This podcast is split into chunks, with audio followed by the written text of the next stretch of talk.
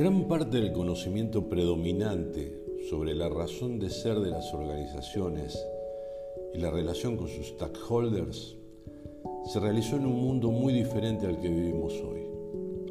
donde las empresas eran percibidas como máquinas de rentabilidad y el resto de los actores se desenvolvía en un mundo aparte de los colaboradores, los proveedores o los clientes. La empresa actual requiere un nuevo modelo mental y un nuevo formato organizativo. Amerita un proceso de reimaginación, una parada estratégica para repensarla, que primero procure foco en el rol que le correspondería a la entidad en el marco de las nuevas reglas de juego que el hábitat de negocio demanda y que al mismo tiempo valide los nuevos caminos que posibiliten vincular su ayornada razón de ser con el resto de los interlocutores del sistema. La nueva época post-pandémica impone la necesidad de evolucionar hacia un modelo de empresa totalmente distinto. La buena noticia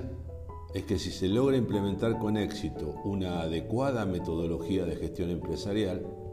se podrán aprovechar los retos estratégicos de un mundo que cambia a un ritmo vertiginoso. Y así ofrecer mejores productos y servicios, crear más riqueza, generar más y mejores empleos, y todo ello a mayor velocidad que en el pasado. Es decir, que aunque las consecuencias de un mundo en constante cambio tengan su aspecto negativo, también suponen una ventaja potencial gigantesca. Participación, inclusión, sustentabilidad, transparencia, colaboración, integración y cooperación, entre otros, son los nuevos drivers que hacen tambalear la clásica y conocida estructura jerárquica de las corporaciones, debido a que la era digital obliga a dar rápidas respuestas a los nuevos retos, y donde a priori parecería que la agilidad estuviera indicando el norte a seguir. En un mundo tan inestable como inmediato, la velocidad de las empresas en adaptarse al cambio es clave, por lo que tener equipos que sepan ejecutar la estrategia de una forma rápida y eficiente es fundamental. Por otra parte, entornos de mercado súper competitivos muchas veces obligan a modificar rápidamente estrategias para encontrar nuevos modelos de negocio o nichos, así como nuevos consumidores. Generar una cultura empresarial emprendedora pareciera ser la respuesta a todas las preguntas e inquietudes, porque en definitiva es desde allí desde donde pueden gestarse las verdaderas transformaciones para el logro de los objetivos. Y si bien podría decirse que ello resultaría relativamente sencillo cuando se trata de nuevos emprendimientos, ya que ese comportamiento es innato a los mismos, no resulta tan así cuando intensa abordarse en entidades con muchos años de funcionamiento, con relativo nivel de éxito y con un fuerte arraigo en sus tradiciones. Por ser organizaciones que han estado enfocadas durante gran parte de su existencia en la optimización de sus procesos internos, es decir, han estado más centradas en obtener eficiencias operativas que en adquirir una verdadera agilidad estratégica para poder capitalizar las oportunidades del mercado y evitar las amenazas que trae la dinámica del mundo actual de una forma rápida y segura.